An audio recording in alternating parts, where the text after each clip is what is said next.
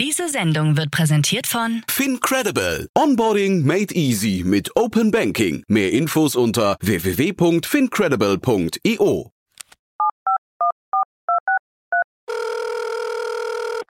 Hey, listen, I need some money. What do you need the money for? I've got a business proposition for you.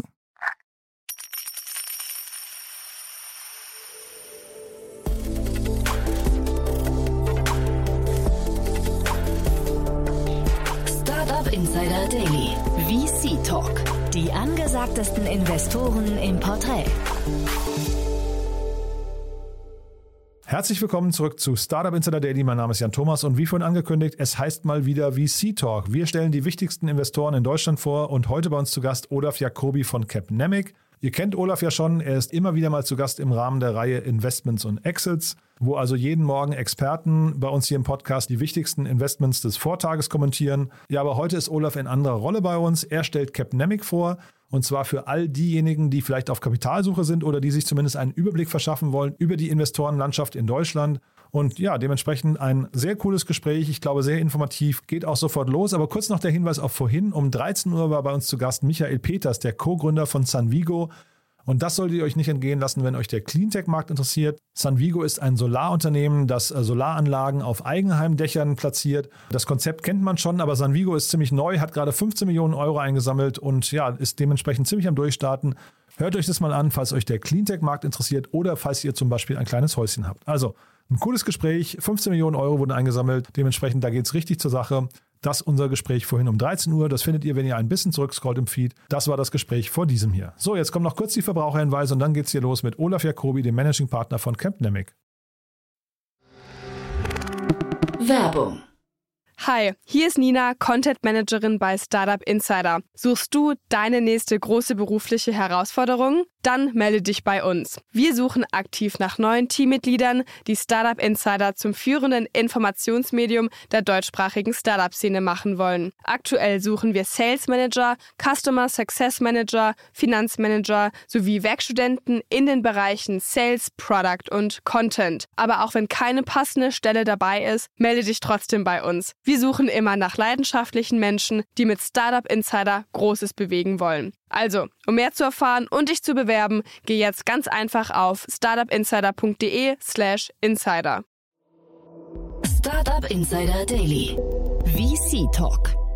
Super, ja, ich freue mich. Olaf Jacobi ist wieder hier von Capnemic Ventures. Hallo Olaf. Hallo Jan, schön, dass ich mal wieder dabei sein darf. Ich freue mich sehr, dass du da bist. Äh, Also und ich freue mich natürlich, dass wir mal über Capnemic ein bisschen ausführlicher sprechen, weil sonst kennen wir dich eigentlich nur als, also was heißt nur, ne? aber als Experten im Rahmen der Reihe Investments und Exits. Aber heute geht's um euren Fonds und ihr habt vor allem, du hast tolle Nachricht mitgebracht, ihr habt einen neuen Fonds gelauncht, äh, gelauncht ne? Ja, genau, wir haben das, ähm, schon wieder letzte Woche gewesen. Ja, wir haben es letzte Woche bekannt gegeben, ähm, dass wir unseren ähm, Fund 3 jetzt geclosed haben bei 190 Millionen Euro. Freuen wir uns auch sehr drüber, ähm, haben auch schon die ersten Investments daraus gemacht und ähm, ja, sind jetzt fleißig unterwegs ähm, und schauen uns spannende Cases an und werden sicherlich in den nächsten Wochen, Monaten ähm, noch ähm, einige super interessante Investments machen. Es gibt, glaube ich, wenig Leute, die gesagt hätten, ihr seid nicht fleißig. Ne? Wenn ich mir jetzt so eure Crunchbase-Historie hier angucke, ihr seid schon äh, sehr aktiv, ähm, seit 2012 unterwegs. Aber bevor wir jetzt vielleicht in die Zukunft gucken, lass uns mal einen Schritt zurückgehen. Du bist, glaube ich, nicht von Anfang an dabei, ne? Nee, ich bin 2015 dazugekommen. Ja. Ähm, den ersten Fonds hatte Capnemic ähm, 2013 geraced. Also vielleicht mal zur Historie. Also ähm, der Christian Siegle und der Jörg Binbrücker, genau, die haben eben äh, Capnemic 1 2013 geraced, ähm, war ein 40 Millionen Fonds. Und ähm, mit 40 Millionen war man damals als Micro-VC-Fonds eigentlich gut unterwegs. Ja? 2013 ist nicht 2022. Ähm, und ähm, ich war zum damaligen Zeitpunkt äh, Inhaber und Partner bei äh, Target Partners äh, in München und ähm, habe aber 2015 dann die Partnerschaft ähm, verlassen. Und ähm, dann ähm, ging das nämlich relativ schnell. Jörg, Christian und ich haben uns zusammengetan und gesagt, lass uns das zu dritt weitermachen und äh, den nächsten Fonds raisen und dann eben größeren. Das haben wir dann 2016 gemacht. Äh, 2015, ja doch, 2016 haben wir es gemacht. Äh, 115 Millionen. Und ähm, dann der Christian Knott, das ist der vierte Partner, der kam 2018 als Partner dazu. Der war schon bei uns ähm, äh, als Investmentmanager und den haben wir 2018 zum Partner gemacht. Ähm, und jetzt eben auch äh, 2021 ähm, als vollwertigen ähm, ja, Partner äh, in dem dritten Fonds, den wir jetzt eben 2022 geclosed haben. Das so ein bisschen zur Historie von Capnamic Ventures. Mhm. Und man sieht eben, die, äh, die Fondsgrößen sind immer gewachsen. Das hat, glaube ich, auch damit zu tun, wir sehen es ja gerade in den Finanzierungsrunden, es wird alles irgendwie, ich weiß gar nicht, darf man sagen, teurer? Ja, das kann man ruhig sagen. Ja. Ähm, äh, natürlich, also wir haben Einkaufspreise, wir haben Verkaufspreise. ähm, vielleicht bisschen plakativ, aber in der Tat, ja, die Runden äh, sind in den letzten Jahren teurer geworden. Die ähm, Multiples auf die Bewertung sind sehr stark gestiegen. Aber man muss jetzt natürlich auch sagen, dass ähm, äh, in den letzten Wochen, Monaten dort auch schon eine ziemliche Korrektur stattgefunden hat, die auch notwendig war. Ja? Also die, äh, die Bewertung ähm, im, ähm, im, äh, im SaaS-Bereich, also B2B SaaS auf ARA, die Multiples haben sich schon bis zu halbiert ähm, bei den Runden, die man jetzt sieht. Es gibt auch noch Runden, die wurden wahrscheinlich äh, noch vor der Korrektur verhandelt. Aber ähm, die neuen Runden, die sind schon ein bisschen korrigiert, ja. Und mein Eindruck ist irgendwie so jetzt, also gerade ihr seid jetzt länger dabei, mein Eindruck ist irgendwie, es hat sich gedreht, dass in der Vergangenheit es eher die Gründer waren, die ähm, bei den, bei den Investoren Schlange stehen mussten, um versuchen mussten, Geld zu, äh, Geld zu bekommen. Und das hat sich, glaube ich, ein bisschen gedreht, weil sehr viel Geld am Markt unterwegs ist, ne? Ja, das ist, das ist der eine Grund. Es ist mehr Geld, es sind äh, am Markt, es sind mehr Fonds oder mehr Investoren. Es sind nicht nur Fonds, sondern auch die Business Angels äh, schreiben in den letzten Jahren äh, einfach größere Tickets mhm. im Vergleich zu vor zehn Jahren. Ähm, und ähm, auf der anderen Seite sind aber eben auch die, die Gründer und die Teams in Deutschland ähm, viel professioneller geworden. Mhm. Ähm, und äh, die überlegen sich ganz genau, mit, von wem sie Geld haben wollen, wen sie am Shareholder-Tisch äh, einen Platz freimachen.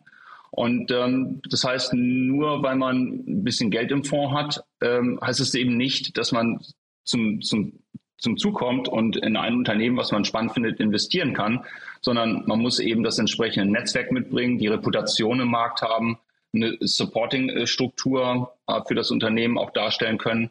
Ähm, also nur Geld zu haben reicht nicht mehr. Mhm. Und wollen wir da mal einsteigen, was ihr anders macht oder wo äh, möglicherweise die Argumente für euch liegen? Ich äh, kenne ja jetzt viele von den Unternehmen, die ihr, bei denen ihr in den letzten Jahren investiert habt, weil die hier im Podcast auch immer wieder waren. Da sind ja wirklich auch bemerkenswerte Namen dabei, aber die haben sich ja aus einem bestimmten Grund für euch entschieden. Ähm, ja, ich kenne jetzt natürlich nicht hundertprozentig in die Köpfe äh, der Gründer, die sich für uns unterschieden haben, entschieden haben. Ähm, äh, äh, reinschauen, aber ich kann darstellen, äh, womit wir uns vielleicht differenzieren oder, oder, oder ein bisschen unterscheiden.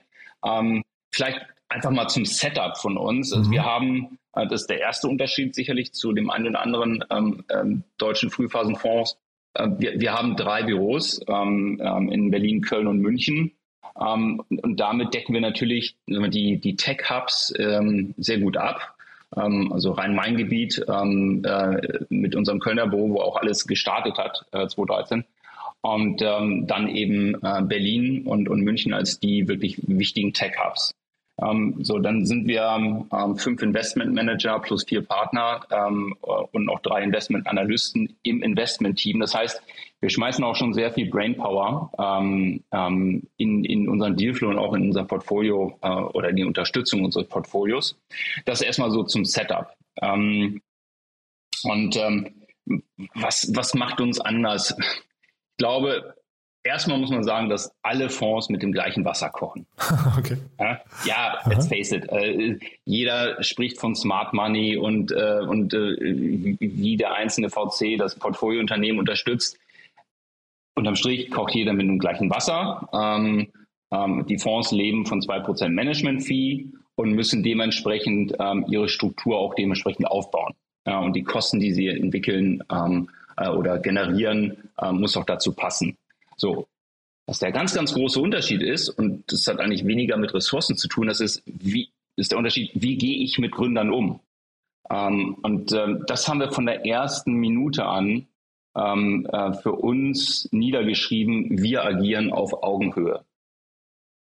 Ähm, das war nicht immer so in der VC-Szene. Ähm, ich habe meine erste Venture-Runde 99 ähm, äh, mitgemacht als Unternehmer und ähm, danach noch ein paar weitere ähm, bei den Tech-Startups, die ich mit aufgebaut oder gegründet habe. Und ähm, damals fühlte man sich schon so noch ein bisschen als Bittsteller, ne? Mhm. Äh, als Unternehmer. Mhm. So, das hat sich sehr stark geändert. Aber wir haben das von Anfang an in unsere ja, Unternehmens-DNA auch einge, äh, eingepflanzt, dass wir uns auf Augenhöhe bewegen. Also wir haben einmal einen No-Bullshit-Faktor bei uns. Äh, wir sind transparent, ähm, berechenbar ähm, und agieren ja, auf Augenhöhe. Dieses auf Augenhöhe, das würde ich gerne noch ein bisschen mehr verstehen, äh, Olaf. Mhm. Denn äh, ich weiß nicht, ob wir es an einem konkreten Beispiel, Staffbase hatte ich ja hier schon ein paar Mal im, im Podcast zum Beispiel, ob du da mhm. mal erklären kannst, vielleicht auch, wie ihr euch involviert. Ja, also ähm, es ist ja jetzt nicht nur das auf Augenhöhe ähm, sich, sich positionieren, sondern hinterher vielleicht auch, mhm. wie nah seid ihr denn dran an solchen Unternehmen, die dann so richtig durchstarten? Also ähm, das an, an einzelnen Beispielen festzumachen, ähm, ist immer schwierig. Aber vielleicht hilft es, wenn wir, äh, wenn ich sage, dass wir derjenige sein möchten, der angerufen wird von einem der Gründer, wenn mal wirklich echt was schief geht Aha. und er nicht weiß, er weiß. Äh, ohne, ohne dass er weiß, ob, dass wir ihm helfen können, aber einfach, ich, ich nenne es mal in Anführungsstrichen, zum Ausheulen. Ja? Ähm, ähm, als, als Sparringpartner, als, als Freund. Ja? Ähm, so, und ähm, da gibt es sehr gute Beispiele ähm, die jetzt aber uns hier nicht weiterbringen, wenn ich das mhm. alles irgendwie so ein bisschen aufzähle. Wir sind auch ähm, zu, zu, sehr intern, das ist, das ist schon okay. Genau, ja. Mhm. genau. Danke, du hast es auf den Punkt gebracht. Ja. Ja, ähm, aber auch nur eine Kleinigkeit, bei uns gibt es kein PA, also Personal Assistant, an dem man sich vorbeimogeln muss, um ein äh, Telefonat mit einem Partner zu bekommen. Mhm. Ähm, also äh, Accessibility ist für uns ganz, ganz wichtig. Äh, unsere Unternehmen oder die Unternehmen unser Portfolio können uns jederzeit und, und, rufen uns auch jederzeit an. Mhm. Zeitgleich ist es ja so, dass ähm, also es gibt ja viele Startups, die scheitern. Ne? Und da ist also ich kenne jetzt die Gründe nicht im Detail. Oftmals ist es irgendwie mhm. äh, Teamkonstellation, das, das falsche Timing und so weiter. Aber ich kann mir auch vorstellen, dass öfters mal Investoren hingehen, einfach den Hahn abdrehen. Ne? Und da könnte jetzt aus Sicht von Gründern eher das, was du gerade beschrieben hast, als eine Stärke, könnte ja eher fast gefährlich werden, wenn man möglicherweise mit einem Investor auch zu transparent umgeht, ne? Ja, also ja, gute Frage. Gibt es zu transparent? Ja, man muss nicht alles erzählen. Also äh, zu transparent, ja, gibt es wahrscheinlich auch. Aber berechenbar und transparent das gepaart, ich glaube, das ist ein sehr gutes Rezept für jeden Gründer. Es gibt kein Gegeneinander zwischen Gründer und Investoren. Im, im Idealfall, sondern wirklich ein Miteinander. Mhm. Und ähm, weil man ist Co-Shareholder, ähm, man hat in den meisten Bereichen absolute Interessensgleichheit und ähm, da tendiere ich eher zu absoluter Transparenz, ähm, vielleicht nicht in jedem Detail, aber doch zu absoluter Transparenz. Ähm, und natürlich, wenn ein Unternehmen hervorragend funktioniert, wenn die Zahlen immer nur nach Norden gehen, also nach oben zeigen, ähm, dann, dann, da, dann, dann kann es jeder. Ja, aber mhm. es gibt fast kein Startup, wo es immer nur linear nach oben äh, geht. Es gibt immer mal irgendwelche Querelen, Diskussionen zwischen den Gründern. Ähm, auf einmal hat man eine unterschiedliche strategische äh, Vorstellung, was die Ausrichtung des Unternehmens angeht. Und da einen Investor an Bord zu haben, der moderiert, der vielleicht auch das schon selber ein paar Mal gemacht hat, mhm. Ähm, das hilft natürlich. Connectet ihr eigentlich auch Startups untereinander? Ist das eine Stärke, die ihr mitbringt? Ähm, also wenn du sagst, ihr auf Augenhöhe, ich meine, noch mehr auf Augenhöhe sind ja wahrscheinlich andere Gründer, ne? Genau. Ähm, ja, das machen wir sehr intensiv. Ähm, so ein Portfolio, was ein äh, Venture Capital Investor hat, ähm, hat ja verschiedenste ähm, mal, Phasen von Unternehmen und ähm, die ganz, ganz jungen äh, Unternehmen, also die, die jetzt gerade, was weiß ich, aus dem Institut, aus der Uni gekommen sind, ähm, gerade die Pre-Seed oder Seed-Runde hinter sich haben, die können natürlich von Unternehmen wie einer Staffbase oder Lina X oder Adjust, bevor sie, bevor äh, sie verkauft worden sind, letztes Jahr enorm lernen, mhm. ja, weil man muss nicht jeden Fehler selber machen, man kann von den Fehlern der etwas erfahreneren ähm, Gründer und CEOs lernen. Absolut, das machen wir. Und zwar auch sehr strukturiert, nicht nur auf CEO-Basis, sondern ähm, wir bieten so ein, ja, eigentlich so ein Bouquet an Workshops an, ob mhm. das nun Finance ist, ähm, äh, Fundraising, Sales, Marketing, HR, wo wir dann eben die Head-Offs zusammenbringen der einzelnen Unternehmen. Und dort eben auf dieser Ebene findet der Austausch und auch ähm, ja, die, die, die Weitergabe von Tipps ähm, ähm, statt. Ja, weil ich kann mir doch irgendwie vorstellen, dass das so mit das, das größte Pfund ist, was man irgendwie äh, ins, ins äh, Rennen werfen kann, ne? in die Waagstelle werfen kann, wenn man irgendwie so erfahrener und, und, und größerer etablierter Fonds ist wie ihr, weil ihr, ich weiß gar nicht, wie viele Fonds, ihr, wie viele Unternehmen ihr im Portfolio habt, wahrscheinlich 50, 60 oder sowas in der Größenordnung, ne? Ja, so in der Richtung, ja. Ja. Und wenn die sich untereinander dann eben, wie du es gerade sagtest, dann eben voneinander lernen, die gleichen Fehler nicht nochmal machen, mhm. das bringt doch wahrscheinlich hinterher eine unglaubliche, weiß nicht, Sicherheit auch, also Planungssicherheit, aber auch äh, Geschwindigkeit mit rein, ne? Also ist, ist äh, Planungssicherheit, das weiß jetzt nicht so hundertprozentig ist, äh, aber dieser Erfahrungsaustausch, der ist e, e, enorm wichtig. Ja, und mhm. deshalb machen wir das auch.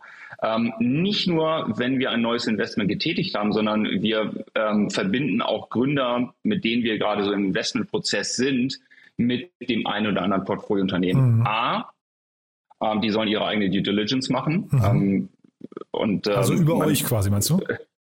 Ja, natürlich. Ja, also ja. nicht nur über uns als Capnamic, sondern auch über die einzelnen agierenden äh, Personen, äh, Investmentmanager okay. oder Partner. Super. Wie verhält man sich in, in, in Situationen? Das ist wichtig zu, zu verstehen.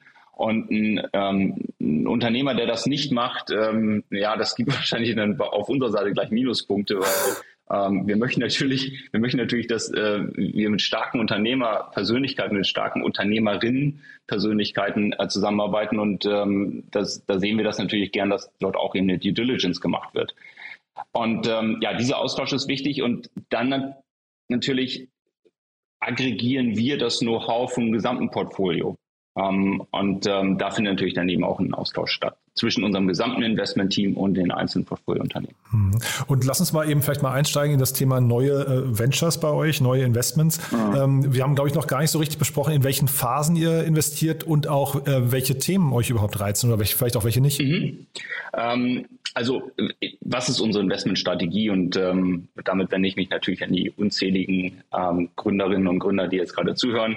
Ähm, wir investieren hauptsächlich in Dach, in Deutschland, Österreich, Schweiz. Das ist 90 Prozent Deutschland, ähm, ähm, was die, ähm, ähm, die Portfoliounternehmen äh, angeht. Und ähm, das ist unser, unser Heimatmarkt, da fühlen wir uns wirklich sehr, sehr wohl. Da haben wir unsere Netzwerke. Ähm, und gerade in der Frühphase kann das natürlich eben sehr, sehr helfen.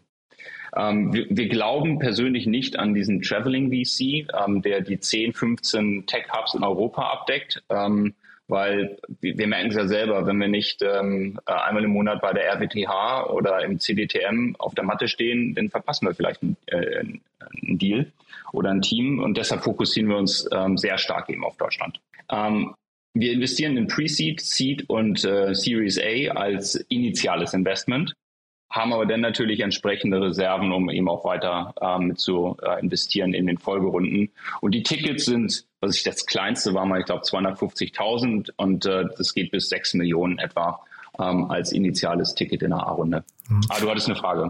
Ja, nee, aber erst vielleicht nochmal dazu. Ich hatte, glaube ich, auch gelesen, dass ihr äh, etwas über 40 Investments machen wollt mit dem neuen Fonds, ne? Ja, ja, da sind wir jetzt ähm, seit dem ersten Investment, was wir gemacht haben aus dem neuen Fonds, auch ganz gut unterwegs. Ähm, und äh, sehen wirklich super spannende Sachen und ähm, haben jetzt auch, ich glaube, jetzt schon neun oder zehn äh, Investments getätigt aus dem neuen Fonds. Ja, mir ging es nur so ein bisschen um die, äh, um die äh, vielleicht Ticketgröße, die man daraus ableiten kann. Das heißt, bei einem 190 Millionen äh, Euro Fonds ist das so, mhm. so roundabout pro, pro Startup, was ihr zurücklegt, ich weiß nicht, so eine Größenordnung von 5 Millionen, ja? Ja, also jetzt die, die, den Durchschnittswert kannst du nicht nehmen, weil ne, im Pre-Seed-Bereich ist vielleicht auch mal ein Ticket von 500.000 dabei. Ja. Ähm, aber, Aber so mit Folgerunden meine ich dann auch, ne? Ja, mit Folgerunden, genau. Ähm, dann wird natürlich die Reserve nicht ganz so groß sein. Aber wenn wir jetzt das typische A-Rundenticket nehmen, das sind so 5, 6 Millionen mhm. ähm, mit entsprechender ähm, Reserve, die wahrscheinlich nochmal doppelt so, also nochmal die gleiche, die gleiche Größe hat.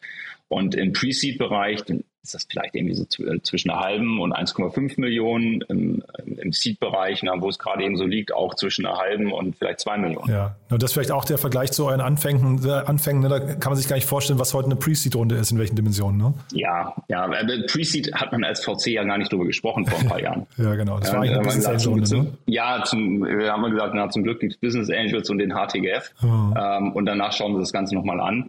Und äh, heute gehen wir eben, und nicht nur wir, andere, äh, andere Peers eben auch, gehen eben sehr stark auch in Pre-Seed rein. Mhm. Genau, die Frage, die ich eigentlich hatte, war eben gerade, weil du sagtest 90 Prozent Deutschland.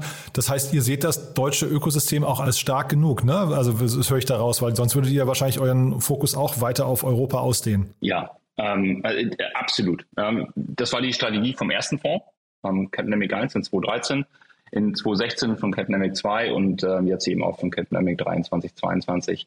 Äh, und das deutsche Ökosystem, wenn wir jetzt mal so retrospektiv uns das anschauen, dann entwickelt sich das rasant weiter. Mhm. Ähm, man, es hat alles irgendwie so in der 90er Jahre angefangen, dann kam der große Knall. Ähm, aber seitdem äh, allein was in den Universitäten sich getan hat, wie viele Gründerbüros dort entstanden sind, das CDTM, die in der RWTH, die Accelerators, KIT in, in Karlsruhe. Also es war nie besser. Hm. Ja, nee, das freut mich sehr zu hören. Also wie gesagt, weil ich kenne ja viele andere Fonds, die dann eben ihren Fokus ein bisschen, also regionalen Fokus äh, weiterfassen. Aber ich sehe auch, dass wir hier so viele äh, tolle äh, Gründerteams haben in Deutschland, so viele tolle Startups, die auch mittlerweile echt, also man sieht es ja an den Rundengrößen, auf internationalem Niveau mitspielen können. Ne? Ja, einmal ähm, die Anzahl, aber die Qualität der Gründer, hm. wenn man das jetzt mal mit vor 15, 20 Jahren vergleicht, dann ist das eben auch nochmal eine, eine, ein anderes Level, was erreicht wurde. Und das liegt zum einen an der, an der Ausbildung, ähm, dann aber auch an dem Netzwerk, was einfach ähm, ja, ein junges Gründerteam ähm, mit sich trägt. Ähm, und ähm, und äh, aus dem Netzwerk lernen eben diese jungen Gründer. So, und dann, und das ist das Spannende auch jetzt bei uns im neuen Fonds, dann gibt es eben jetzt schon, was weiß ich, 50 60, 70 super erfolgreiche Tech-Unternehmerinnen und Unternehmer, mhm. die ihr, ihr Geld, was sie aus ihrem Unternehmen, mal Unternehmensverkauf oder IPO erwirtschaftet haben, recyceln und mhm. wieder ins Ökosystem investieren.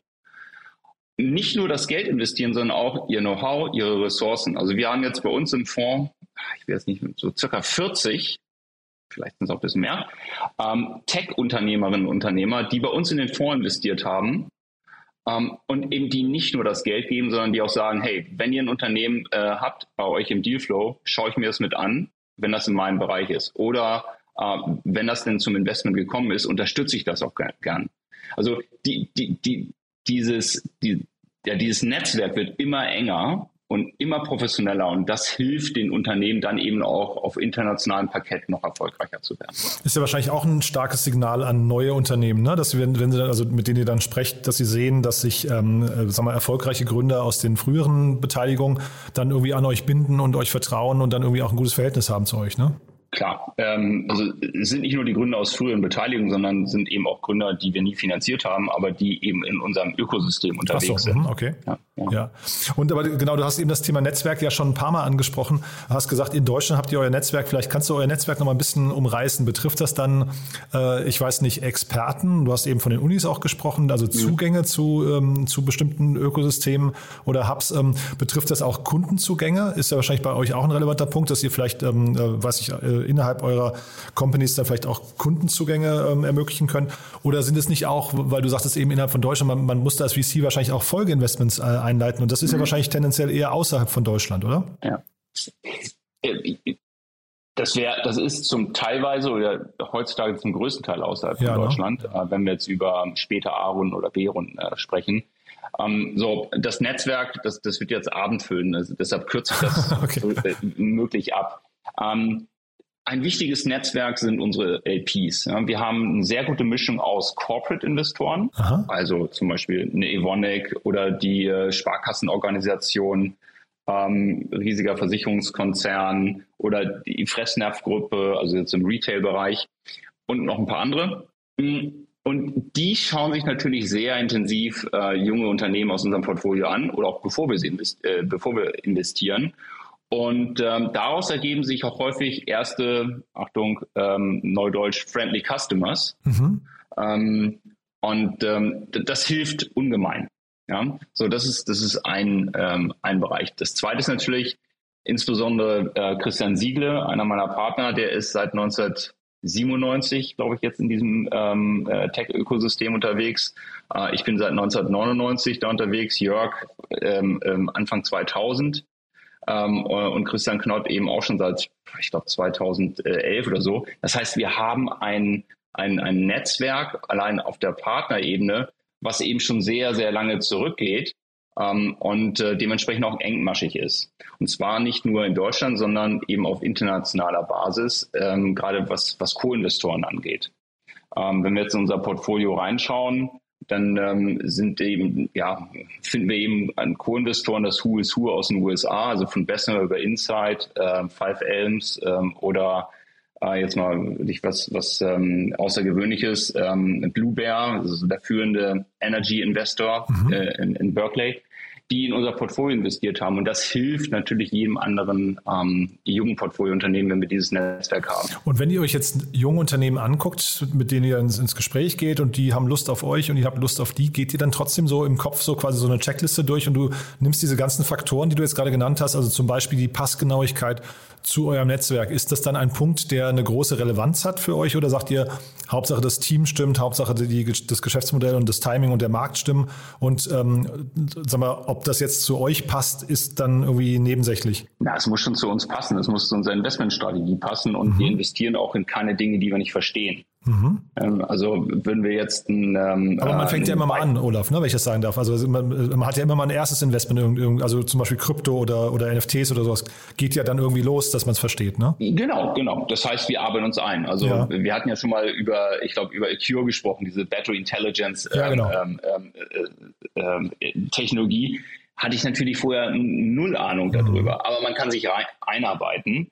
Und äh, wenn wir es denn verstehen, dann können wir, können wir es eben auch machen. Ja?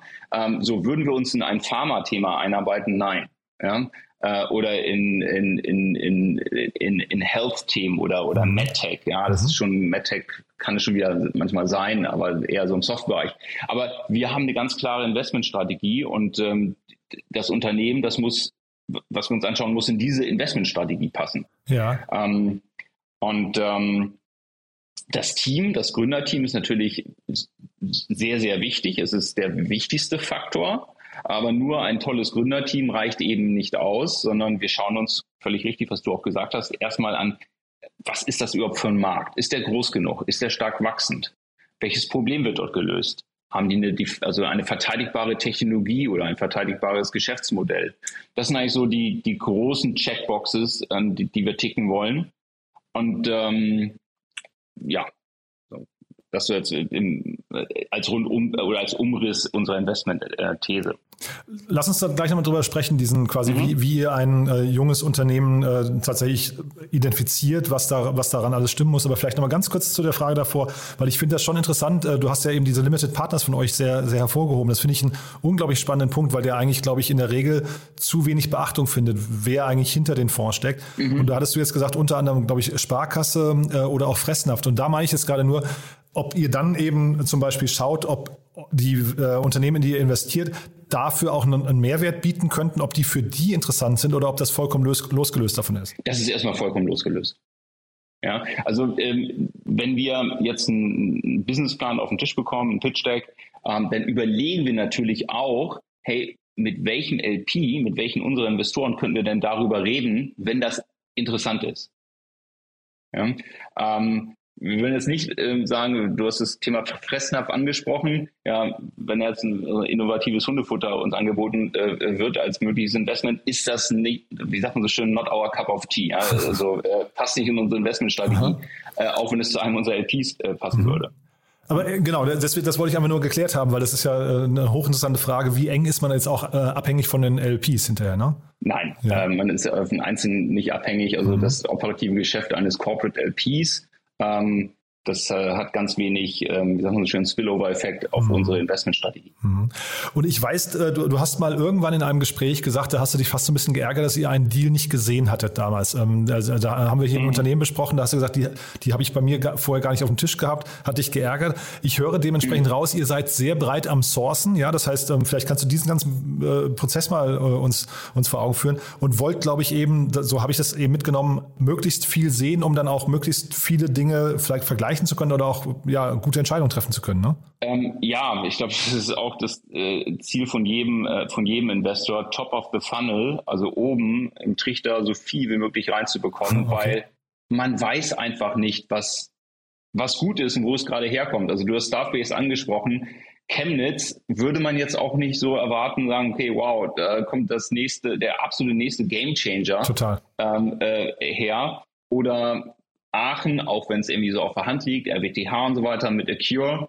Ähm, äh, und äh, jetzt haben wir in Freiburg ein Investment gemacht oder Bonn, Lina X. Das heißt, wir gucken eben auch in die Suburbs und nicht nur in die Berliner Bubble ähm, oder in die Münchner Tech Bubble, ähm, sondern versuchen auch wirklich die Universitäten, die Institute, mit, mit denen in Kontakt zu treten, herauszufinden, welche auch zum Teil bahnbrechenden Technologien dort entstehen, welche Teams dafür verantwortlich sind und dann eben früh dabei zu sein. Ist das dann das ist ein Teil unseres Sourcings. Ist das dann einfacher, gute Unternehmen so zu finden oder schwieriger? Weil ich sag mal, wenn du jetzt euch, wenn ihr euch auf die vier, fünf wichtigsten Hubs konzentrieren würdet, wäre es wahrscheinlich recht leicht, alles zu sehen. Ne? Zeitgleich äh, ist man dann vielleicht im stärkeren Wettbewerb oder ist es eben einfacher, tatsächlich Bonn, Freiburg und Chemnitz sich vorzunehmen? Naja, einfacher ist es nicht, weil da musst du eben schon einige Steine umdrehen und mhm. ähm, es gibt ja zwei Möglichkeiten im Vertrieb ähm, irgendwie zum Erfolg zu kommen. Also ähm, was ich, so wie so Löwen, ne? die, die gehen jagen.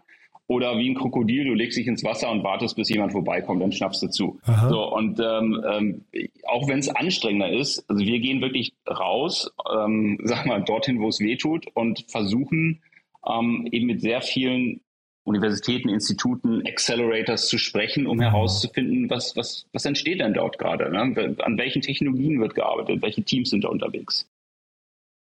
Also auch Teil von eurem Netzwerk, das du gerade äh, genannt hast. Ne? Und dann vielleicht kannst du mal den Schritt, wenn ihr jetzt auf Unternehmen trefft, die auf den ersten Blick interessant klingen und jetzt, jetzt habt ihr tatsächlich das persönliche Gespräch, wie, woran machst du fest oder woran macht ihr fest, ob die wirklich, ähm, äh, weiß nicht, halten, was sie versprechen? Oder gibt es da auch so Red Flags, wo du sagst, da, da fallen die sofort raus, wenn, wenn, wenn ich bestimmte Dinge höre, keine Ahnung. Manche, ich habe schon mal gehört, dass äh, Investoren sagen, wenn der Exit zu früh äh, äh, geplant ist, dann haben sie nicht genug Liebe zum Produkt zum Beispiel oder sowas, ne? Ähm, ja, es gibt, es gibt natürlich so Trigger, Trigger-Momente und die sind aber wirklich völlig subjektiv und persönlich. Mhm, ja. ja. Da ist jeder Investment Professional, egal ob Investment Manager oder Partner, individuell. Ne? Und äh, der eine mag äh, eine bestimmte Charaktereigenschaft von Gründern, der andere mag die weniger.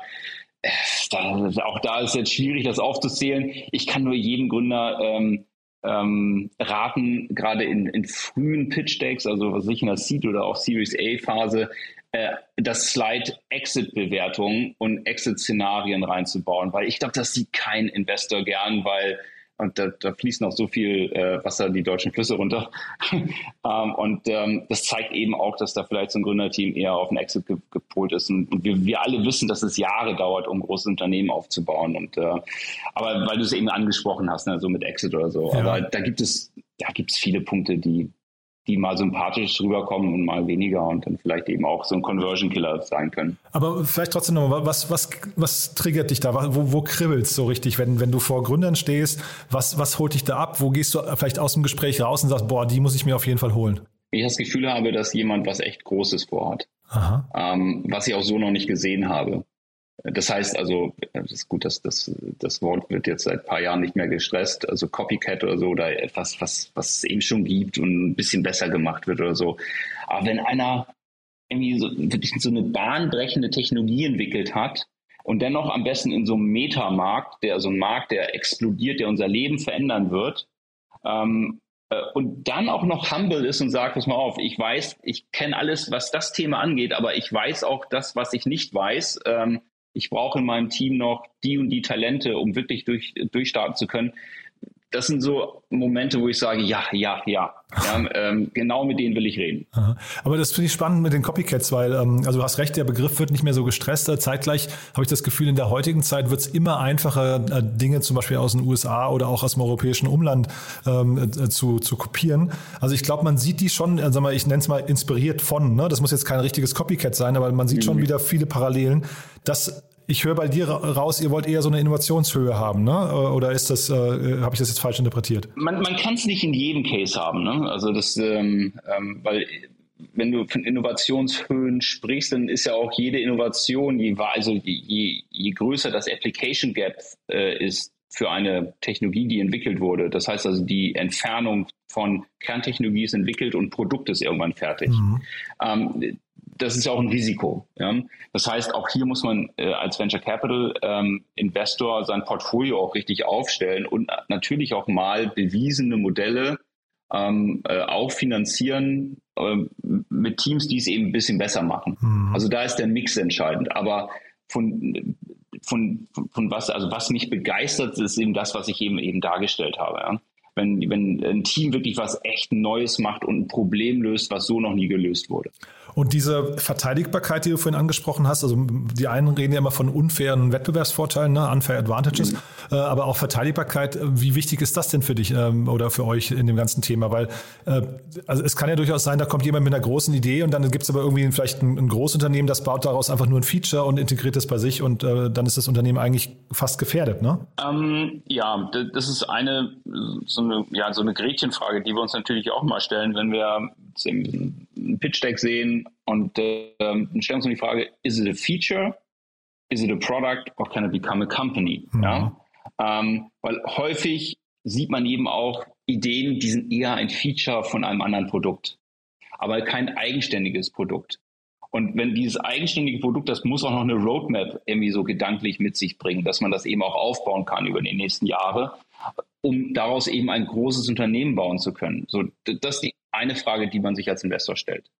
Dann Verteidigbarkeit, absolut. Ja, ähm, nichts ist zu 100 Prozent verteidigbar. Ne? Insbesondere wenn wir über Software sprechen, ähm, das, das, ist schon schwierig, ja, dort wirklich eine hundertprozentige Verteidigbarkeit herzustellen. Da gibt es auch keine Patente, Patente ne, in dem Sinne. Ja. Gibt es auch so im Endeffekt keine Patente. Man kann auf Prozesse ähm, äh, Patente erlassen, aber das ist alles nicht, das ist meistens nicht haltbar. Nein, es geht einfach darum, festzustellen, wie lange hat denn dieses Team daran geforscht? Und äh, wer ist denn da sonst noch unterwegs weltweit? Und da gerade bei, bei solchen Technologien, wichtigen Technologien, da sprechen wir eben auch von weltweiter Recherche eins ist sicher, nur weil ein extrem smartes Team aus irgendwo in Deutschland ähm, an einem sehr innovativen Thema dran ist, ähm, heißt das noch lange nicht, dass die alleine sind. Mhm. Ähm, man kann davon ausgehen, dass eben, wenn ein Thema ange, angepackt wird, weltweit Teams ähnlich unterwegs sind. So, und die zu finden, herauszufinden, wie weit ist denn das Team, was, was jetzt gerade vom KIT kommt oder, oder äh, am CDTM ist, das ist dann auch ähm, unsere Aufgabe, ne? herauszufinden, wie da der Gesamtmarkt aussieht. Ja, vielleicht kannst du den Prozess noch mal ein bisschen genauer beschreiben, weil das ist ja auch super interessant. Also ich gehe davon aus, ein Team muss natürlich erstmal seinen Markt genau kennen, aber jetzt mhm. verwaltet ihr ja noch größtenteils fremdes Kapital. Das heißt, da, mhm. da ist ja noch mehr Verantwortung äh, oder steckt ja noch mehr Verantwortung mit drin, ne? mhm. dass man irgendwie jetzt nicht daneben greift. Wie genau müsst ihr hinterher schauen weltweit, ob es dieses Unternehmen schon mal so gibt, ob es das vielleicht auch schon mal gab? Das ist ja vielleicht auch noch eine Frage. Mhm. Ist sowas schon mal gescheitert? Ne? Und äh, aus welcher Ecke der Wettbewerb noch, noch äh, drohen könnte, das, was man vielleicht gar nicht vor Augen hat im ersten Schritt? Ja. Die Frage war ja, wie genau? Ich kann jetzt ganz einfach antworten, sehr, sehr, sehr genau. Ja? Ähm, so, und dabei hilft eigentlich nur telefonieren, vernetzen, Reference Calls machen. Äh, und wenn man denkt, man hat genügend Reference Calls gemacht mit irgendwelchen Marktexperten in mhm. Europa, USA oder Asien, dann macht man die doppelte Menge nochmal. Und dann irgendwann versteht man vielleicht auch die Dynamik eines Marktes und die einzelnen Player. Ähm, das, das ist ich habe das häufig gar nicht so gesehen, was, was die Investoren machen. Das ist ein Großteil unserer Zeit, äh, wenn wir einen Deal bearbeiten, uns in einen Markt eingraben und mit sehr vielen Menschen sprechen über diesen Markt. Aber dann finde ich ja umso spannender, vielleicht jetzt nochmal kurz zum neuen Fonds von euch, umso spannender, wenn, du, mhm. wenn ihr sagt, ihr macht jetzt so 40, 45 Investments damit, ne? weil das bedeutet mhm. ja eben tatsächlich 40, 45 Mal reingraben in möglicherweise jedes Mal neue Märkte. Und vielleicht damit mal verbunden die Frage, ich finde, ähm, es gibt ja immer wieder so, ähm, sag mal, äh, wie will man sagen, Investoren mit sehr klaren Profilen. Nehmen wir mal Point Nine Capital hier zum Beispiel aus Berlin, die ja im mhm. SaaS-Bereich und vielleicht Marketplaces, das sind so, glaube ich, die beiden Dinge, auf die haben sie sich komplett spezialisiert, wollen dann aber global jeden Deal in dem Bereich sehen. Da kann ich mir doch vorstellen, ist es deutlich einfacher, sich in die Themen schnell mal reinzugraben, weil man einfach Metriken hat, die immer wieder adapt, also immer wieder anlegbar sind, anwendbar sind auf die einzelnen äh, Investments. Bei euch einmal irgendwie äh, WorkPath, äh, dann Staffbase, dann äh, Accure und dann Unimotors, Circular sehe ich hier noch. Immer wieder mhm. unterschiedliche Modelle, wo die, ja die Parallelen relativ klein sind zum Teil, oder? Ja. Also jetzt der ähm, der, äh, der Pavel und sein Team und, und Christoph und so weiter, super Jungs, super Team, extrem erfolgreich. Mhm. Also da erstmal Hut ab. Ja. Ähm, aber was ist denn bitte ein SaaS-Investor? Ähm, okay. Ist, ja, aber ja, ist, sorry, ist vielleicht heute, ne, die sind so gestartet, ist glaube ich heute nicht mehr so unique, wie es vielleicht vor fünf Jahren war, ne, oder vor acht Jahren. Ja, auch, auch, ja. Vor, auch vor, fünf Jahren war es noch, war es nicht mehr unique, weil äh, was, was hast du dann? Du hast entweder Perpetual License, also mhm. Software, die verkauft ja, wird, oder du hast SaaS. Ja. Du, eins von beiden ist es. Mhm. Ja? So, und wenn du sagst, na, ich, ich investiere in kein Unternehmen, die Software-Lizenzen verkauft, sondern eben nur Subscriptions, so, dann bist du eben bei wahrscheinlich 80 Prozent aller Softwareunternehmen, ähm, die irgendwo in der Welt aktiv sind oder gerade gegründet werden und loslegen. Also das zum Thema SaaS. Ähm, das macht jeder Investor. Bin ich, bin ich in dem Fall bei dir, aber es gibt natürlich andere Spezialisierte, die sagen halt, ich mache jetzt nur Fintech, ne? Commerce Ventures hatte ich gerade hier oder so, Health, Health Tech was, oder das sowas. Das ist ja ne? was anderes. Ja, ja, genau. Das ist ja, das ist ja eine Marktsegmentierung ja, genau. und keine, äh, wie distribuiere ich äh, ja, ja, mein, mein total Produkt, verstanden, ja? Olaf, ja. Mhm. So. Und, ähm, und deshalb sage ich, ja, ähm, die Unternehmen, die du aufgezählt hast, ähm, selbst ein Acure ist eine Subscription mhm. und ein SaaS-Unternehmen. Natürlich mit sehr viel Technologie äh, äh, unter der Motorhaube, aber ähm, das ist gar nicht so, so schwer, sich dort hineinzuarbeiten, äh, weil A, wir machen das jeden Tag. Äh, also das ist sicherlich auch eine, ähm, eine Eigenschaft, die jeder VC mitbringen sollte, extreme Neugier mhm. und, und, und, und Wissbegierigkeit. Und ähm, die Metriken, die, die sind schon vergleichbar. Ne? Also was kostet ein Vertrieb, wenn du jetzt Enterprise Sales machst, also Enterprise SaaS? Ähm, oder äh, was sind die richtigen Metriken, äh, wenn du eher so ähm, Kreditkartengeschäft äh, machst, also äh, so dass du eben eine Subscription über deine Website ähm, ähm, abbildest? Ähm, die Metriken sind bekannt. Was nicht bekannt ist, wie agieren die einzelnen Märkte und welche Dynamiken sind in den Märkten. Und äh, das muss eine Point 9 genauso wie wir machen, wenn wir eine, eine SaaS-Lösung, eine Softwarelösung, einen neuen Markt, für uns neuen Markt, den wir so noch nicht kennen, ähm, uns anschauen ähm, ja, dann müssen wir den Markt verstehen, auch die, ähm, die Akteure dort. Mhm. Und aber ich höre raus, das ist eine, eine, Sache, die A, wegen Neugier ihr gerne macht und B, die dann irgendwie vom Aufwand her doch recht äh, zu rechtfertigen ist. Ne? Weil, wie gesagt, für mich klingt es erstmal nach 40, 45 Mal reingraben in, und das, wir mhm. reden jetzt nur über die Investments, die ihr tätigt. Es kann ja auch sein, ihr macht viel mehr Recherchen und stellt unterwegs dann fest, das passt eben dann doch aus irgendwelchen Gründen naja, nicht. Ne? Ja, also es gibt auch Investoren, ähm, ähm, die, die das nicht machen. Mhm. also nehmen wir mal ein großer Investor ähm, aus den USA, der einfach zur Zeit, seit zwei Jahren macht das und ich glaube, die haben jetzt ihre Strategie auch so ein bisschen verändert, Aha. einfach die letzte äh, B- oder C-Runde von mhm. interessanten ähm, äh, VCs einfach spiegeln mhm. zu einer höheren Bewertung. Die machen keine Due Diligence, sondern die schmeißen einfach mehr Geld auf das Geld, was gerade investiert wurde. Mega spannende Strategie, finde ich. Da bin ich wirklich sehr gespannt, wie die ausgeht. Ich auch. Ähm, also ich, es gibt ja so verschiedene Glaubenssätze, die man, die man äh, sich selber so ja mal irgendwie so hinschreibt und äh, einer meiner wichtigsten äh, Punchlines ist Build your own opinion. Also mhm. mach deine eigene Meinung. Und ähm, äh, selbst wenn die falsch ist, aber zumindest äh, sollte man eine eigene Meinung haben ähm, aus Marktevaluierung, Gesprächen mit den Gründern, außer Due Diligence und dann entscheiden, will ich das machen oder will ich das nicht machen. Und ähm, es gibt Investoren, die machen nicht den Aufwand, sondern die hängen sich als Co-Investor an einen Lead-Investor wie zum Beispiel uns ran und sagen, ja, wenn ihr euch das angeschaut habt, wir sprechen einmal mit den Gründern, äh, Produktdemo brauche ich nicht, Hauptsache das Access-Spreadsheet ähm, ähm, zeigt die richtige Umsatzentwicklung in den nächsten fünf Jahren. Ähm, ich glaube daran nicht ähm, sondern ähm, wenn wir investieren, dann müssen wir es durchdrungen haben, das gesamte Thema und das ist auch das Feedback, was wir von den, von den Gründern bekommen, häufig, ähm, dass sie sagen, Mensch, ihr habt es echt verstanden und die Fragen, die ihr gestellt habt, waren auch die richtigen und auch die Punkte, die ihr gefunden habt, waren richtig. Und ähm, ich glaube, ja, ist, ich finde es wichtig, das mhm. zu verstehen.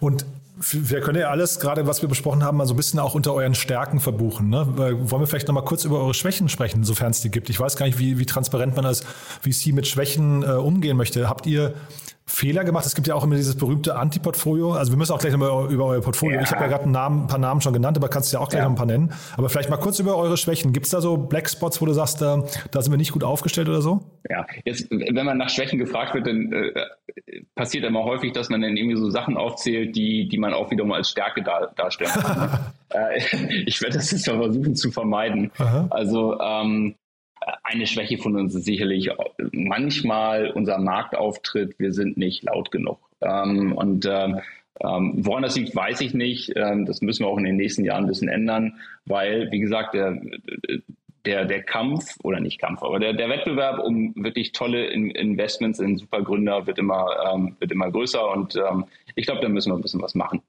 Ähm, vielleicht sind wir zu humble oder zu sehr auf Augenhöhe, ich weiß es nicht.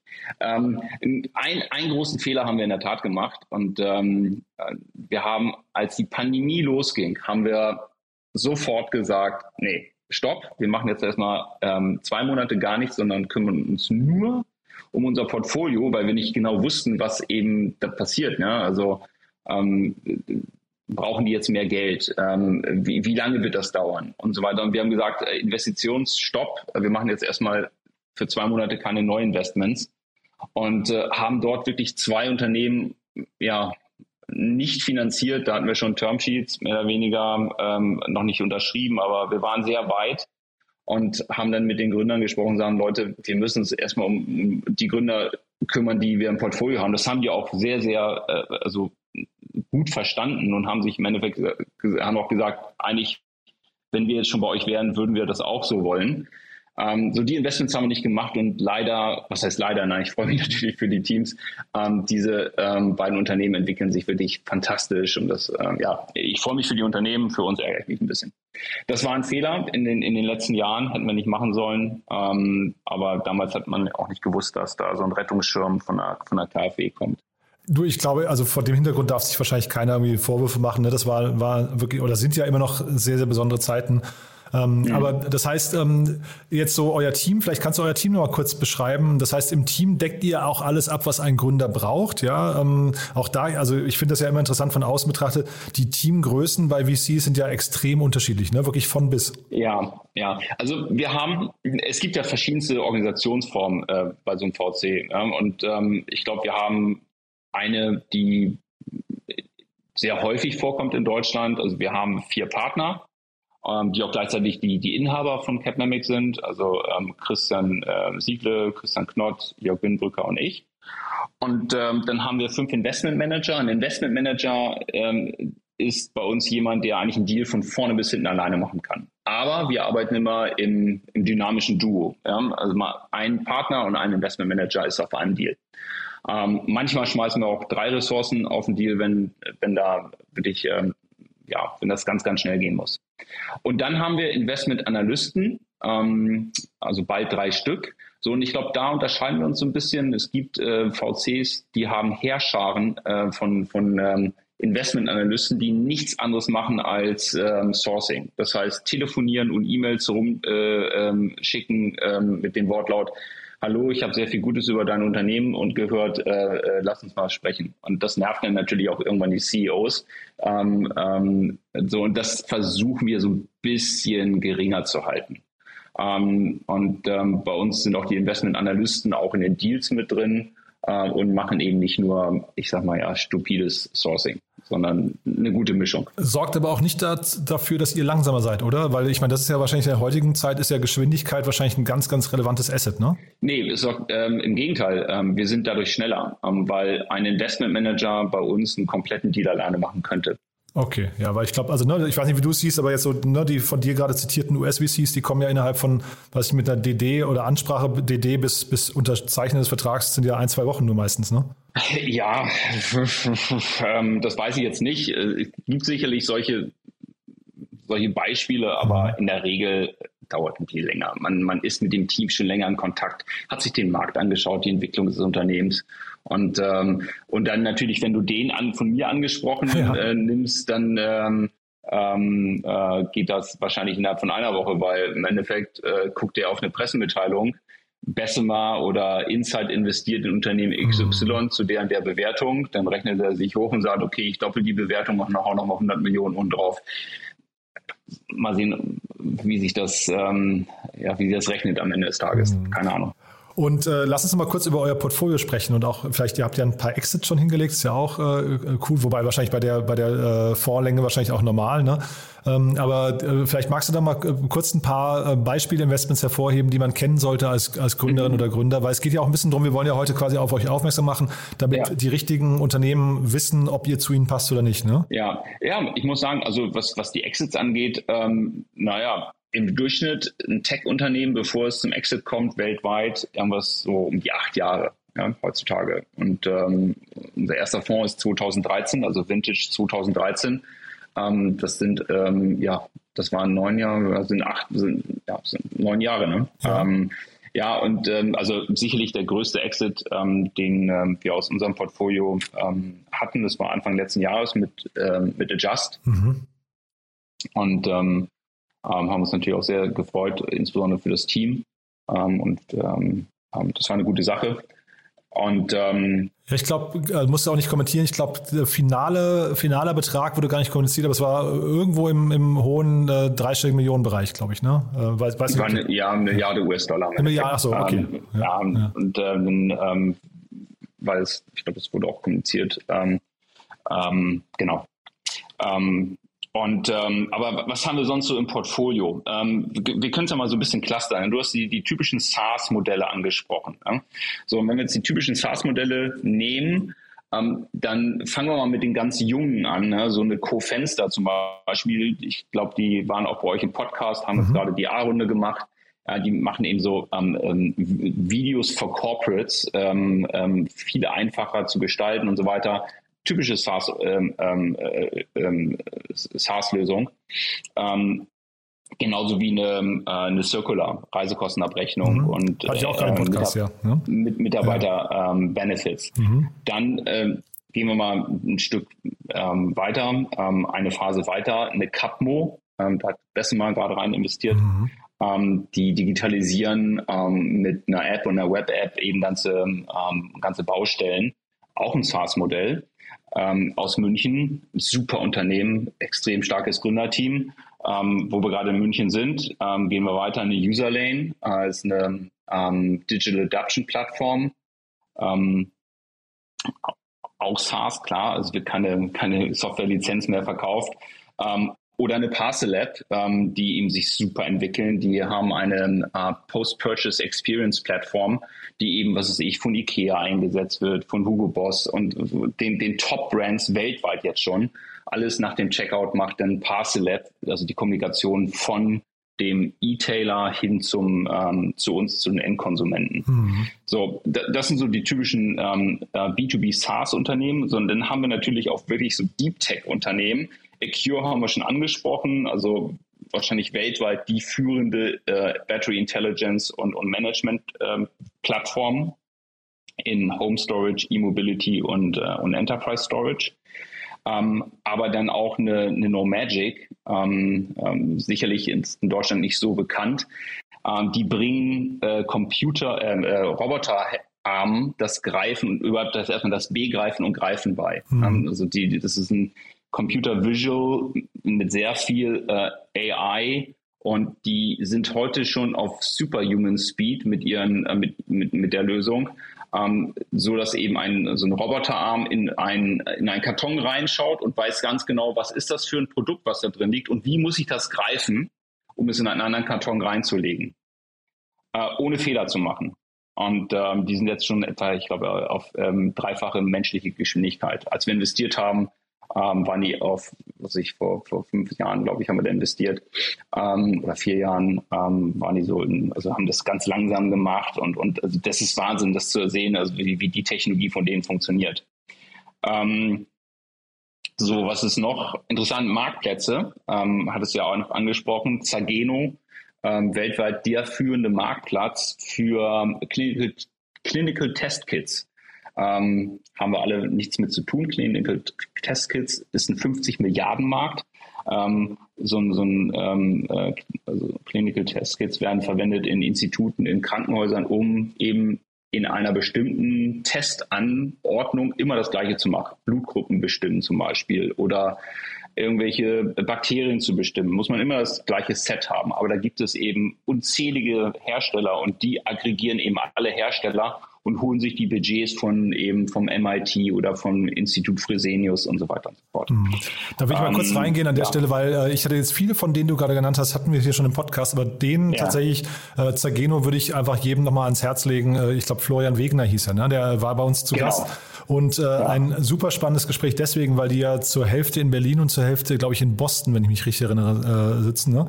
Ähm, die und, sitzen, genau. Ne? Mhm. Und auf jeden Fall, also die, die Story und ähm, auch der Weg, wie, wie sie ihren Markt beackern, muss ich sagen, hat, mir, hat mich unglaublich beeindruckt. Also war ein, ein extrem cooles Gespräch. Kann ich jedem nur empfehlen, da mal kurz zu googeln und, und äh, Zageno den Podcast sich nochmal anzuhören. Ja, und der, der, der, der Flo ist sowieso, also ich meine, der ist Arzt ne? Mhm. und äh, baut so ein Unternehmen auf. Ja, gut, seine Co-Founders äh, kamen aus der Beratung auch, aber ähm, er ist CEO und, ähm, und hat eine medizinische Ausbildung. Das, ähm, und wir haben über eine 60 Millionen äh, Euro Runde oder Dollar Runde, ich weiß gar nicht mehr genau, aber 60 Millionen auf jeden Fall gesprochen. Also eine richtig signifikante Runde schon. Ne? Ja, die haben schon einiges geraced, weil das ist auch, ähm, ja, das ist so einmal, ähm, wir nennen immer so Oklahoma Land Grab Game, die müssen überall sein und jede Budget und die ganzen Budgets der großen Institute und Kliniken einsammeln. Hm, Wahnsinn, ja.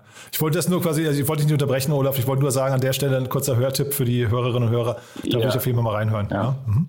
So, und dann ähm, vielleicht auch noch was was Wissen anderes, was eigentlich weniger Technologie ist. Also zum Beispiel äh, wurde jetzt auch announced Sharpist, ja, das ist also diese Coaching-Plattform für, für Enterprise-Kunden.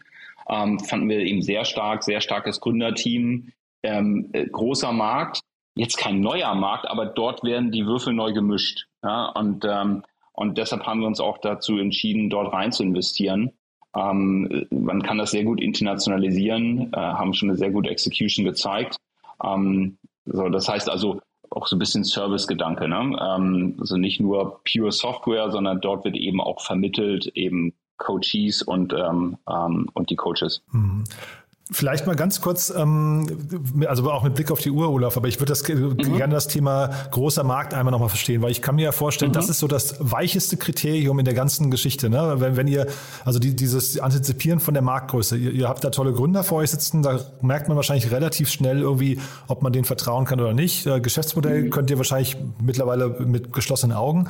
Aber sich so einen Markt äh, zu erarbeiten, ich finde es immer persönlich sehr spannend, wenn, die, wenn bei mir jemand im Podcast gerade von in den früheren Runden sitzt äh, und dann irgendwie man noch gar nicht weiß, wie groß kann das mal werden, mal zu überlegen, wie groß könnte dieser Markt sein. Ähm, wie kriegt ihr das hin? Also wie, wie, wie geht ihr da vor? Also Market Sizing äh, wahrscheinlich gehend jetzt gerade bei dem Podcast beim Zuhören jeder VC, weil das ist das, was wir ta tagtäglich machen. Ne? Wir sind äh, tagtäglich und wird wieder das Access-Spreadsheet oder Google Sheets rausgeholt und sagt, okay, komm, Market Sizing für den und den Markt, alles klar. Welche Determinanten brauchen wir? äh, bottom-up, top-down mhm. und irgendwo kommt man dann zu, ähm, äh, zu entsprechenden Wahrheiten äh, oder auch Nicht-Wahrheiten, äh, die sich dann später her herausstellt. Also Market Sizing zu, äh, zu evaluieren ist, ist eine Fleißarbeit, ist aber relativ machbar.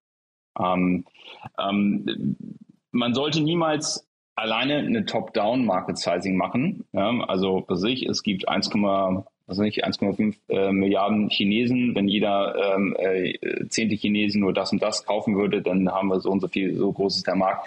Das, das, das sieht man als Investor ungern, ähm, sondern man versucht natürlich, das von bottom-up eben zu planen. Man sagt, okay, also ähm, bleiben wir bei, bei Capmo, ja, Digitalisierung von Baustellen. Ähm, nur mal, ähm, das ist der deutsche Markt, das ist der europäische Markt ähm, wie viele Bauunternehmen gibt es dort? Ähm, setzen die schon Software ein? Was ist der Digitalisierungsgrad? Wie viele Jahre wird es noch dauern, bis ähm, so und so viel Prozent aller äh, Bauunternehmen, ähm, die eine bestimmte Größe von Baustellen eben äh, managen, ähm, die sich digitalisieren werden, also ihre Prozesse. Ähm, dann kommt noch der Sales Cycle dazu und also verschiedene Komponenten, um dann zu sagen, okay, was ist überhaupt möglich? Ja? Wie, wie groß kann der Markt für ein Startup sein und werden, in, also sein und werden in, in den nächsten Jahren und wie viel von dieser Marktgröße kann überhaupt bearbeitet werden? Ja? So, und wie gesagt, das ist jetzt ein bisschen abstrakt, ähm, aber damit beschäftigen wir uns jeden Tag für, für, für jegliche Märkte und äh, Liegt man immer richtig? Nein, natürlich nicht. Ähm, aber man versucht auch so ein Market Sizing immer aus mehreren Perspektiven zu machen, am besten auch von mehreren Leuten, ähm, weil jeder individuell aus einer anderen Perspektive auf so einen Markt raufschaut und ähm, eben auch vielleicht Tendenzen oder Dynamiken in einem Markt anders, ähm, anders sieht als, äh, als der Kollege oder die Kollegin. Hm. Ja, super spannend.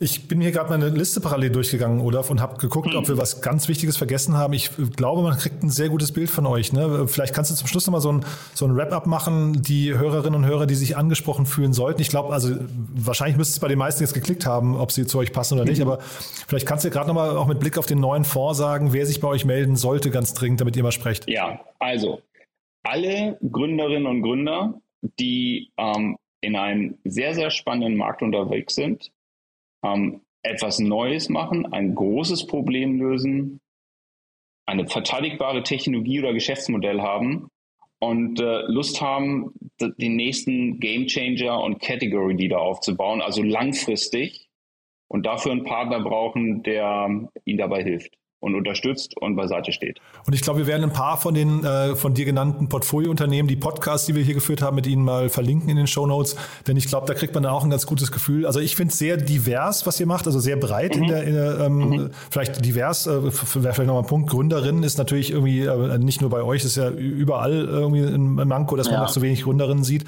Aber ähm, ich finde es, es, wirklich, es ist immer noch krass, dass es wirklich so ist. Also, ja, aber ich glaube, wir arbeiten alle gemeinsam dran. Wir wollen, also ich glaube, wir wollen ja. das auch alle ändern. Ne? Ähm, ja. Das liegt jetzt gar nicht an euch oder an, äh, an uns oder so. Es, ist, es gibt einfach noch zu wenig. Wir können immer nur die Frauen ja. äh, auf oder die Mädchen aufrufen. Traut euch äh, zu gründen. Es tut nicht weh. Im Gegenteil, es ist wirklich mit die beste Erfahrung, die man machen kann.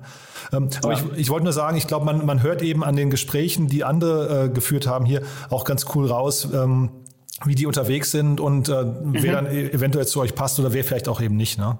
Ja, absolut, ja. Ähm, ich finde auch, ich habe auch die ganzen Podcasts gehört, also ob das nun der Tom war oder äh, der Nikolai und so weiter. Ähm, ähm, ja, das Anhören, ich glaube, das hilft sowieso jedem Gründer. Ne? Also mhm. die Podcasts anhören, ob das jetzt deine sind oder andere, will keine Werbung machen. Nee, auch ähm, total klar. Ja, ähm, ja äh, aber die, die Podcasts mit Gründern, die gerade eine Runde gemacht haben, die jetzt wirklich also das Gaspedal durchtreten, sich das anzuhören und wenn man Fragen hat, zu denen Kontakt auf, äh, aufzunehmen, das mhm. kann ich wirklich nur jedem jungen, jeder jungen Gründerin, jedem jungen Gründer äh, raten. Ja, ist ja ein bisschen so wie, also mit dem Podcast und deswegen ganz egal, ob bei uns oder bei anderen. Ähm, ich glaube, wenn erfahrene Gründer erzählen über Fehler, die sie gemacht haben oder über richtige Entscheidungen und so weiter, ist ja das Gleiche, was du vorhin innerhalb eures Portfolios, wenn man da Netzwerke aufbaut, äh, ja. gesagt hast. Man muss aber nicht die Fehler wiederholen, die andere gemacht haben. Man, man kann durch Podcasts so viel lernen und deswegen motivieren wir auch immer. Wir haben ja sogar eine Reihe jetzt gestartet, wo wir andere Podcasts aus der Startup-Szene vorstellen, einfach weil es so viel gute gibt und äh, die kriegt mhm. man vielleicht gar nicht alle mit. Also von daher ja. total fein.